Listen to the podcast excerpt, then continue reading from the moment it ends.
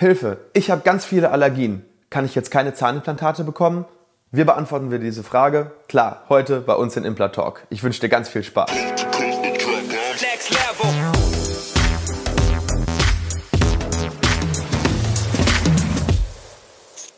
Hallo liebe Community, mein Name ist Dr. Stefan Helker und ich heiße euch herzlich willkommen bei der Audioversion unseres erfolgreichen YouTube-Formates Implatalk.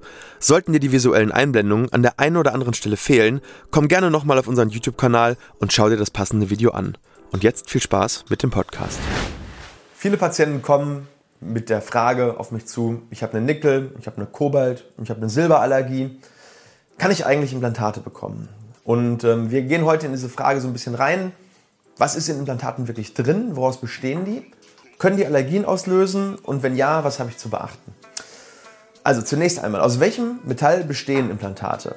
Und die meisten Implantate bestehen in der Tat aus Titan. Und wir haben bei Titan äh, eine Abstufung in Reinheitsgraden. Die meisten Implantate sind, äh, haben diesen Reinheitsgrad 3. Es geht von 1 bis 4, wobei Grad 1 das reinste ist.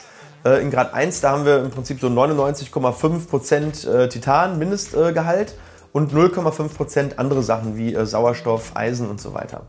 Grad 3 hat immer noch einen Reinheitsgrad von etwa 99%.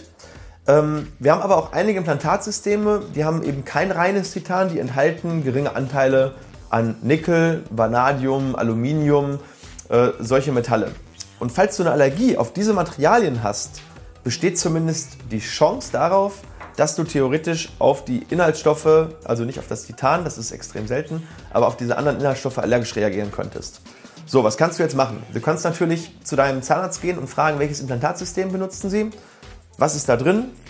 Und wenn man jetzt zum Beispiel eine Nickelallergie hat und in dem Implantatsystem ist Nickel, dann könnte man sagen, okay, ich teste jetzt mit dem äh, Implantat, äh, mache einen Hauttest, einen äh, Epikutantest und teste, ob ich eine Allergie habe sehr aufwendig, ist, äh, glaube ich, auch schwierig, da jetzt irgendwie ein Implantat klein zu häckseln und dann auf die Haut zu kleben, ist Quatsch. Ja? Das heißt, im Prinzip äh, würde man sagen, okay, wir benutzen definitiv bei Ihnen nur ein Implantatsystem aus reinem Titan, aber auch hier hat man ein geringes Restrisiko, dass etwas passiert. Also auf das äh, Titan selber reagiert man nicht allergisch, aber von dem Titan ähm, lösen sich über die Jahre hinweg oder beim Implantieren minimale Titanoxidpartikel. Das lässt sich nicht vermeiden.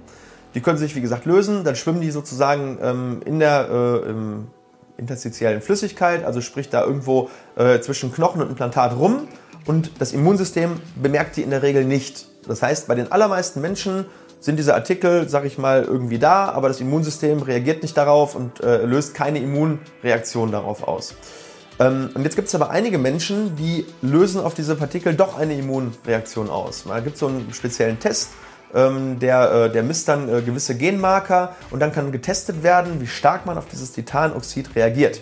Und das wird auch wieder äh, auf einer Skala von 0 bis 4 gemessen. Wenn man bei 0 oder 1 liegt, dann braucht man keine Angst haben, dann kann man ohne Bedenken ähm, diese Titanoxid-Partikel vertragen. Bei 2 bis 4 sollte man gegebenenfalls darüber nachdenken, vielleicht auf Keramikimplantate oder Roxolith-Implantate auszuweichen. Wie häufig kommt das jetzt wirklich vor? Ähm, wir setzen bei uns im Implantatzentrum etwa 500 Implantate im Jahr, Tendenz steigend. Ähm, und wir hatten das noch nie, dass wir jemanden mit einer wirklichen Titanallergie hatten. Ist natürlich auch immer schwer, weil einige Leute haben das in ganz geringer Ausprägung, die sagen es dann nicht oder merken es vielleicht sogar gar nicht. Aber dass so richtig jemand mal auf Titan reagiert hätte, hatten wir bei mehreren tausend Implantaten noch nicht. Das heißt, im Prinzip ist es völlig sinnlos, wenn man jetzt anfängt und jeden diesen Test machen lässt, weil man extremen Aufwand für ein ganz seltenes positives Ergebnis äh, betreiben würde.